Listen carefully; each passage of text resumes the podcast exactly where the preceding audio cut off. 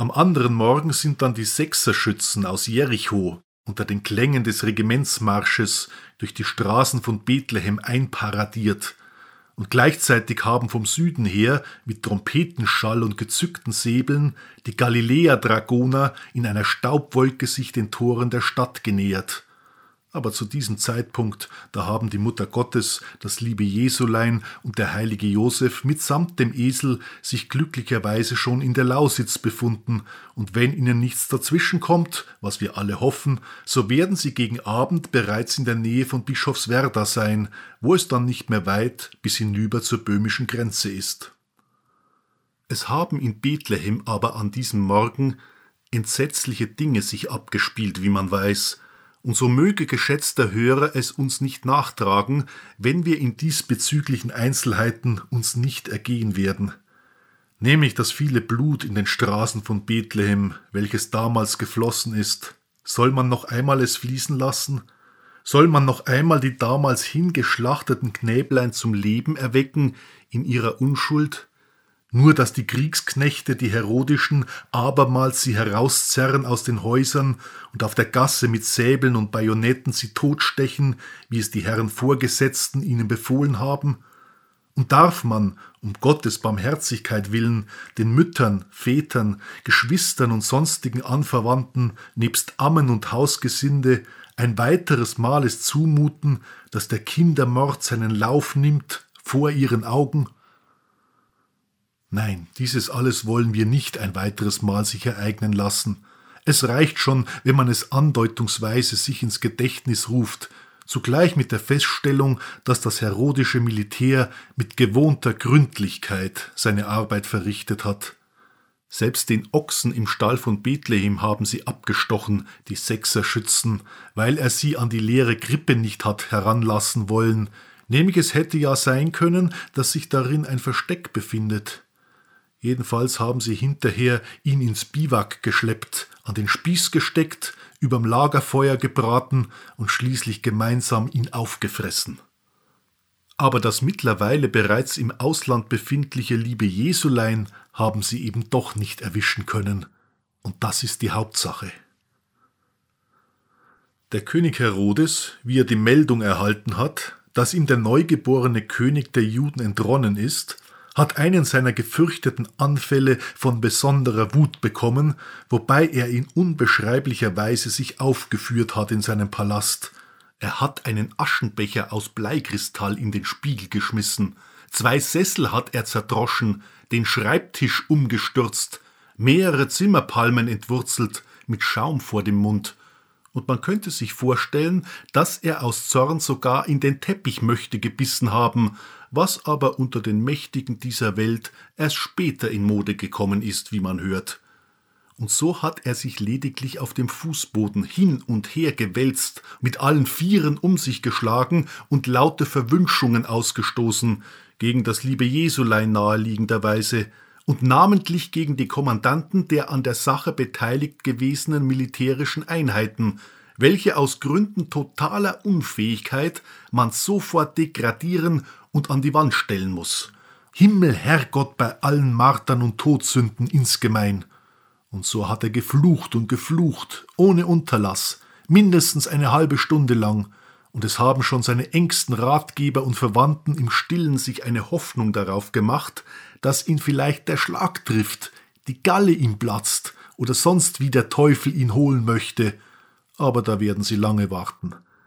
Nämlich der oberste Obersteufel von allen, der Luzifer in Person, welcher seinerseits eine begreifliche Wut auf den König Herodes gehabt hat, weil er den von der Hölle ihm eingegebenen Plan zur Ermordung des bethlehemitischen Wechselbalges nicht zum Erfolg geführt hat, der Luzifer also, wie er so schön ordinär ihn hat schimpfen und fluchen hören, den König Herodes, da hat es ihn ungemein in den Klauen gejuckt, ihm den Kopf ins Genack zu drehen und sich mit seiner schwarzen Seele davonzumachen, schnurstracks ins Höllenfeuer hinein, und es ist ihm die Spucke übergelaufen beim bloßen Gedanken daran, wie sie brutzeln und schmoren wird in der Bratpfanne. Aber dann hat er im letzten Moment sich bezwungen, der Luzifer, weil er den König Herodes noch unbedingt eine Zeit lang benötigen wird, für die weitere Durchführung seines Planes. Und bloß diesen Umstand alleine ist es zuzuschreiben gewesen, dass er ihn vorläufig noch verschont und am Leben belassen hat.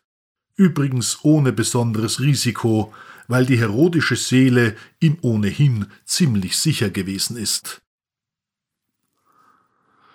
Es wartet also der Luzifer einen Augenblick ab, wo der König Herodes zwischen zwei Flüchen zum Luftschnappen sich veranlasst sieht. Und während er Luft schnappt, gibt ihm der Luzifer einen Gedanken ein, welch selbigen der Herodes natürlich für seinen eigenen Einfall hält, aber dem Luzifer kann das egal sein, weil es ihm auf die Wirkung ankommt und nicht auf die Frage der geistigen Erstgeburt. Jawohl, denkt der König Herodes mit einem Mal, und er denkt, wie gesagt, dass er selber es denkt, ob zwar der leibhaftige Luzifer es ihm eingedacht hat, was nützt ihm jetzt alles Schimpfen und Toben, die an die Wand zu stellenden Kommandanten laufen ihm ja nicht weg. Und außerdem ist es in diesem Moment nicht wichtig, sondern man muss sich zunächst die geeigneten Maßnahmen überlegen, wie man trotz allem des neugeborenen Königs der Juden habhaft wird, welcher sich mutmaßlich auf der Flucht nach Ägypten befindet. Man könnte um diese Zeit schon mit ihm die Lausitz beinahe durchquert haben, auf die Grenze des Königreichs Böhmen hin,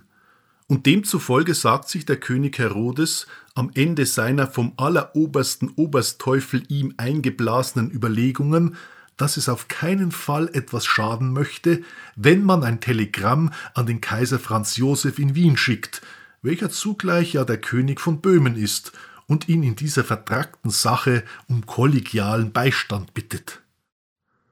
No schön, wie der König Herodes das kaum gedacht hat, da ist er auch schon davon überzeugt gewesen, dass man es tun muss, und schleunigst hat er von ein paar Sklaven den Schreibtisch sich wieder aufstellen lassen, den höchstpersönlich zuvor von ihm umgeschmissenen, und dann geht er ans Werk und setzt eigenhändig den Text der Depesche auf, welche sogleich er auf telegraphischem Wege nach Wien expedieren lässt, per Adresse Hofburg,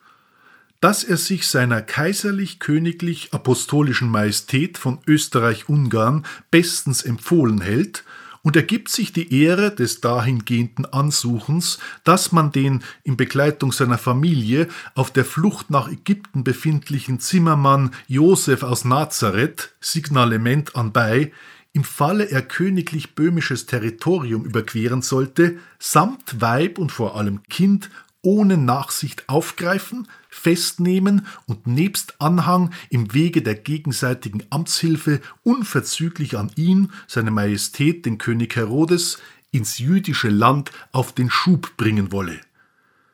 Dieses, so fügt er mit allem Nachdruck hinzu, erachtet er nicht nur für eine Selbstverständlichkeit unter gekrönten Häuptern, sondern es müsste natürlich die weitestgehenden Konsequenzen in den Beziehungen zwischen den beiden Ländern zeitigen, wenn man ihm dieserhalb seitens des Wiener Hofes eine Enttäuschung bereiten möchte.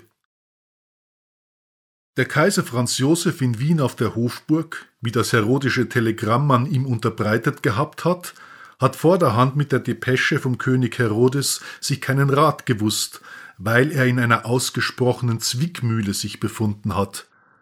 Einerseits ist, wie bekannt, mit den morgenländischen Königen nicht zu spaßen, je kleiner die sind, desto größer ist ihre Empfindlichkeit.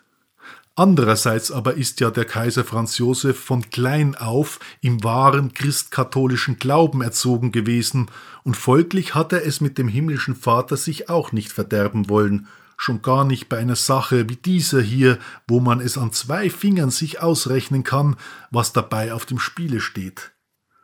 Und so hat er sich zu nichts entschließen können, der arme Kaiser, so dass schon dem unsichtbar gegenwärtig gewesenen Luzifer, welcher gleichzeitig mit der Depesche nach Wien sich verfügt gehabt hat, beträchtliche Zweifel gekommen sind, was er des Weiteren unternehmen soll.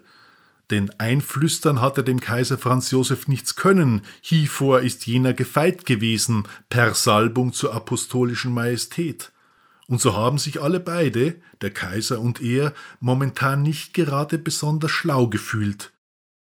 Es hat aber dieser beiderseitige Zustand nicht lange vorgehalten, weil nämlich zwei oder drei Minuten nach halber eins die Frau Kaiserin bei der Tür hereinschaut und sich beim Kaiser Franz Josef danach erkundigt, ob ihm zum Mittag ein Tafelspitz recht sein möchte, mit einem Essiggrähen und als Mehlspeis ein Stückerl Apfelstrudel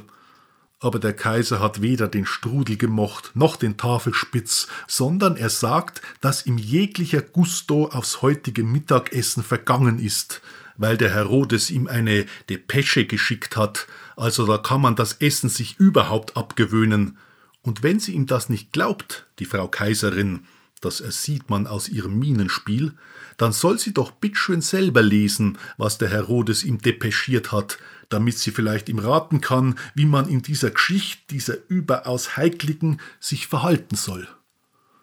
No, die Frau Kaiserin hat sich nicht zweimal heißen lassen, und wie sie da mit dem Durchlesen fertig gewesen ist, hat sie ein bisschen darüber nachgedacht, aber nicht allzu lang, denn sie ist eine kluge Frau gewesen, von praktischer Sinnesart, und so hat sie zum Kaiser Franz Josef gesagt, da tät ich mir Franzl an deiner Stelle keine Sorgen machen, das Telegraphische da vom Herodes, das tät ich ganz einfach so, wie's da ist, nach Prag schicken, an die Statthalterei.